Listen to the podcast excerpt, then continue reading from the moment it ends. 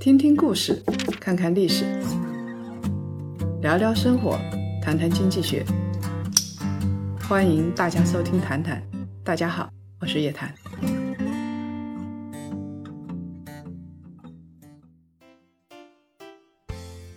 谈乡们，周五好，欢迎收看《谈谈之牛熊交易所》。我们有幸见证了中国资本市场上的一件大事。那就是蚂蚁寻求首次公开上市，融资三百五十亿美金。蚂蚁集团预计十一月五号在科创板和香港市场挂牌上市。蚂蚁将融资三百五十亿美金，超过了沙特阿美去年的二百九十亿美金，成为全球第一大 IPO。上海的股价是每一股六十八块八毛钱，而香港的股价呢是每一股。八十港币，香港和上海市场是差不多的。如果行使超额配售权的话，最终募集的资金是一千三百二十一点八六亿元。根据上市的定价和总股本来测算，蚂蚁的市值大概是二点零九万亿元人民币，这就会超过摩根大通是高盛集团的四倍。我们是不是要因此鼓掌，认为中国产生了全球第一大金融公司呢？恐怕还不能这么看。我们先来看一看，一大批蚂蚁富豪会因此诞生。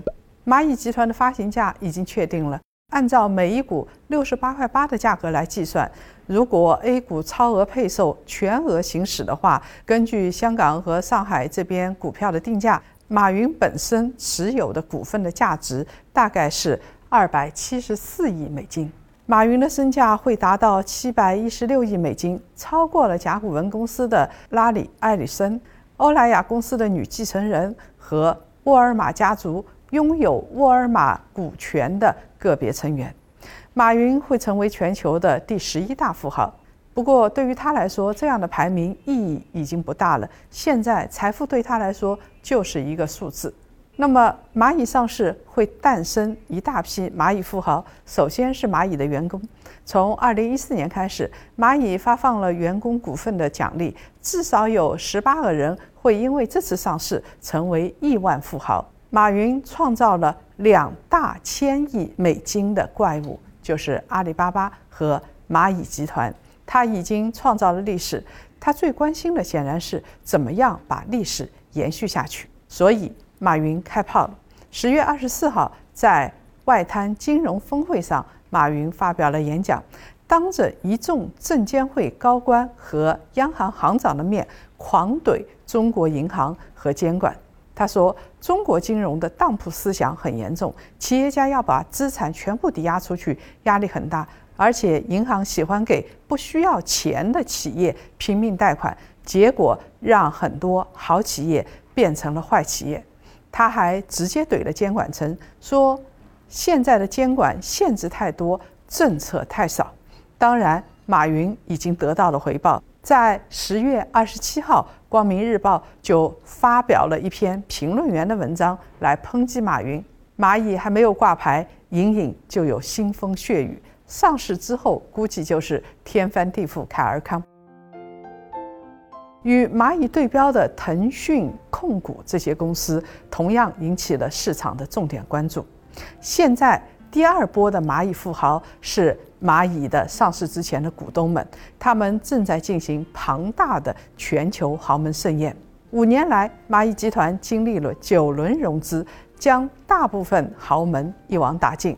我们就说国企，现在已经有九家大国企成为他的股东，分别是全国社保基金、中国人寿保险集团、太平洋人寿保险、人保资本投资管理、新华人寿保险、北京创新成长企业管理、中国人寿保险、北京千顺投资和中国国际电视总公司。境外的投资机构也很多。一共有四十五家，李嘉诚的长河系和董建华的家族都在二零一八年参与了蚂蚁集团的境外股权融资。我们先来说说现在争议很多的李嘉诚，他的长河旗下全资子公司以及长实实业旗下的一家全资子公司，分别持有蚂蚁八百九十一点二七万股的 C 类股份。还有啊，董建华家族他的三个孩子董立云、董立军和董立新持有一家私营机构，而这家公司持有蚂蚁一百七十八点二五万股的 C 类股份。其实李嘉诚跟阿里早就有合作了，在二零一七年九月，长河就宣布跟支付宝的母公司蚂蚁集团。组成策略伙伴联盟，成立了合资公司，共同运营香港版的电子钱包支付宝 Hong Kong，各自持股百分之五十。在二零一四年的时候，阿里巴巴在美国进行 IPO 前，李嘉诚已经投资了。李嘉诚的基金会原来持有一百二十九万股的阿里巴巴股份，持股量呢不多，百分之零点一，但是在 IPO 的时候出售了三十二点二六万股，套现的金额呢是两千一百二十九万美金。根据阿里巴巴的年报，从二零一四年九月份开始。董建华就担任了阿里巴巴集团的董事。去年阿里巴巴在香港第二次上市的时候，董建华出席上市仪式，当时市场就戏称马云没有来，但董建华来了。所以董建华在一定程度上可以代表马云。蚂蚁集团在二零一五年、二零一六年和二零一八年进行了几轮的股权融资。他们旗下的一家公司向境外投资者发行了 C 类的股份，这一类股份有分红权，但是没有表决权。C 类股份持有人会通过赎回和申购的机制，以一比一的比例在上市的时候获得同样的 H 股股份。有多个海外主权基金出现在海外投资者的名单当中，这里边都是赫赫有名的。包括新加坡政府投资公司、淡马锡、马来西亚主权财富基金、阿布扎比投资局、沙特主权基金、加拿大退休金计划投资委员会等等等等。所以，在这个层面上说，蚂蚁不是一家中国的公司，而是一家国际化的公司。在现在来看，蚂蚁要照顾的股东主要是员工、国企。和国际市场的股东，我们从蚂蚁的前十大股东就可以看得出来。现在投资蚂蚁，相当于跟着蚂蚁的创始团队和国际大股东来一起往前走。截止到上市之前，蚂蚁的前十大股东到底是哪些呢？我们来看一看：君汉投资、君澳投资、阿里巴巴、社保基金、致富投资、上海众富、中国人寿。旗宏投资、旗展投资以及金管投资，这十大股东占的比例是百分之九十三点三六，前三大的占股比例就已经达到了百分之八十三点幺六四七。也就是说，这是一家由阿里巴巴和蚂蚁的实际控制人来控制的公司。那么，马云呢？个人通过杭州的云百来进行持股。杭州云百啊，原来是马云百分之一百控股的私人公司，在二零二零年八月二十一号变更为四方股东，是马云、胡晓明、蒋方和井贤栋三个人呢，各自持有百分之二十二的股权，马云呢只保留了三十四的股权。看起来这四个股东势均力敌，但是我们要知道，马云在这方面是非常精明的。井贤栋、胡晓明和蒋方是马云的一致行动人，也就是说，马云拥有绝对的控制权。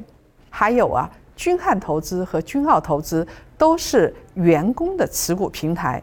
君汉呢是阿里巴巴合伙人的持股平台，君澳呢是蚂蚁高管、蚂蚁员工和阿里高管的持股平台。这些合伙的员工啊，可以成为亿万富翁、千万富翁。他们只有分红权，没有控制权，也就是说，他们是没有管理权的。本质上还是由核心的那几个人说了算的，尤其是马云。所以大家认为马云退休了吗？好，那么我们要来说一说第二个问题：蚂蚁的风险大吗？它一再延迟上市，是不是因为风险大？其实我们的判断是刚好相反。虽然蚂蚁集团一再延迟上市，他们的 IPO 的估值一改再改，在递交了招股说明书之后，两个月涨了三次，最高的时候高达四千六百一十亿美金，超越了国际信用卡巨头万事达，登顶全球第一。它的上市一再推迟，是不是因为马云得罪了传统银行和监管层？得罪传统银行是有可能的。得罪传统的金融机构，这确实是蚂蚁做得出来的事情，因为他现在做的所有的事情都是从传统金融机构里边去分羹，但是呢，还不至于得罪完完，估值一涨再涨，估值定价合不合理，这个我们也可以说道说道。市场的传闻是，蚂蚁推出了五只支付宝独家发售的战略基金，有超过一千万人认购，创了历史记录。但是呢，蚂蚁没有给银行、券商分一杯羹，所以就被天下英雄举而围攻举报了。有一定的道理，银行当然是很不爽，因为他们赚不到钱。但是呢，总体来说，这是无稽之谈。要知道，银行、券商现在还没有围攻蚂蚁、没有围攻阿里的能力。像蚂蚁集团这种体量、这样重要的公司，有高科技、金融底层的数据，有明星效应，有战略意义。它在哪儿上市？什么时候上市？定价多少？那都是大战略中的一盘棋。我甚至有时候怀疑，阿里巴巴马云自己说了也不算。虽然马云在十月二十四号的演讲听上去很有攻击性，但是我们纵观他的总体行为，一直是严格按照监管层的意志来走的。比如说蚂蚁的拆分，还有蚂蚁微信金融基础数据和国有的平台共享，每次监管部门发出引导的信号，马云都会在第一时间学习，指导蚂蚁的战略方向。从最后一次转型来说，就是蚂蚁顺应监管的基调，金融归金融，科技归科技。所以，我想借给马云几个胆，他也不至于去跟我们的监管层唱反调。包括这一次在科创板上市，也是顺应国家把科创板打造成中国纳斯达克的资本市场的战略方向。从这方面来说，马云的嗅觉比。头条的张一鸣要敏锐，在蚂蚁的发展过程当中，有关部门对于蚂蚁是很宠溺、很宽容的。蚂蚁有很多的创新业务，最开始都在灰色地带游离，但是监管部门并没有一棒子打死，而是给了蚂蚁试错和创新的空间。就说今年的八月二十一号，上市公司愉悦医疗发布了公告。公司联合一些上市公司、银行、资管公司，在重庆设立蚂蚁消费金融有限公司，注册资金呢是八十亿元。这是迄今为止我们国家注册资本金最高的消费金融公司，其中蚂蚁集团占的股份比例就高达百分之五十。到现在为止，蚂蚁集团旗下已经囊括了银行、保险、支付、基金、小贷、消费金融。多张金融牌照是不折不扣的金融帝国，从小贷公司、基金公司到支付系统，甚至到未来的云端区块链的系统，蚂蚁已经全部都打通了。除了蚂蚁和腾讯的理财通，我们很难想象其他的金融公司能够享受到这么高的待遇。那么，回过头来说一说蚂蚁的价格。这只蚂蚁现在火到什么程度了呢？在九月初，蚂蚁集团还没有明确网上申购的时间表，也没有上海和香港 IPO 的具体时间表。这个时候，亚洲的财富管理公司就已经忙得不可开交，因为谁也不想错过这场盛宴。这些公司啊，为客户准备更多的资金，甚至建议客户现在赶紧减持手里的其他的资产，来持有蚂蚁的股份。十月二十六号晚上，蚂蚁集团在香港发行，仅仅开始了一个小时，H 股的机构发行已经被超额认购，大部分都是十亿美元级别以上的。大订单，蚂蚁的超额认购倍数是十八倍。蚂蚁上的是科创板，是中国的纳斯达克。要让中国的科创板做起来，不可能让蚂蚁成为吸血鬼，也不可能让第一波投资科创板的投资者铩羽而归。否则，接下来还有谁会来参与中国的纳斯达克板块呢？中国经济转型需要弯道超车，已经超的是高铁、电商这些领域，未来能够超车的领域无外乎智能汽车、科技金融这些领域。所以，我们有必要把蚂蚁给打死吗？蚂蚁代表的就是科技金融。如果我们把蚂蚁的金融数据、金融科技全部考虑在内，目前蚂蚁四十多倍的估值不算太离谱。只要我们能够看懂科技生态公司的本质，就很容易找到估值的对标公司。所以，蚂蚁的老东家阿里巴巴就是蚂蚁的对标公司。现在，阿里巴巴的市盈率是四十五倍。蚂蚁集团呢有支付和金融科技属性，可以参考国际上相关的公司，比如说贝宝，现在的市盈率是五十倍。市场上各类的互联网巨头长期的估值中枢都在六十倍左右。最近几年，蚂蚁的财务数据显示啊，二零一七、二零一八和二零一九年，蚂蚁金服的营业收入啊。大概是六百五十三亿、八百五十七亿、一千两百零六亿，净利润呢是六十九亿、六点六七亿、一百六十九亿。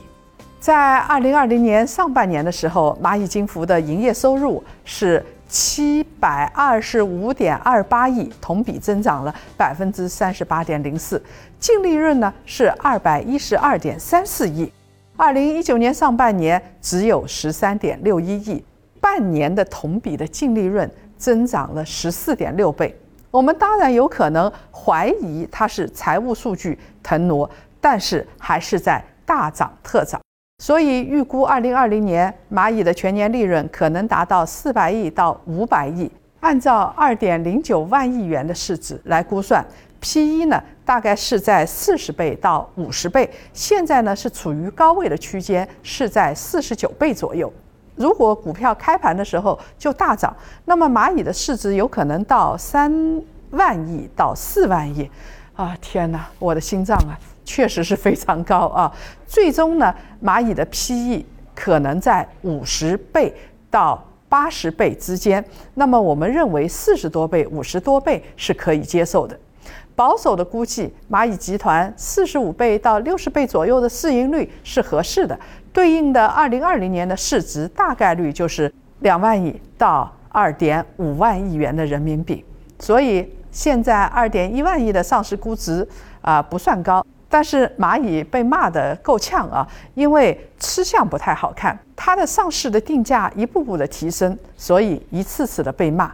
但是其实蚂蚁上市定价呢，在我们看来还可以啊，不算太夸张，所以。我们给中签的投资者的建议是：如果您中签了，恭喜你是会赚钱的，而且呢，嗯，不要涨了就卖，它有可能将来还会继续涨一点。当然，这只是我们的建议。蚂蚁这样的公司其实是时代的风向标，投资者要会懂，不然呢就会落后于时代。如果我们持有蚂蚁呢，我们就持有了一个风向标。好。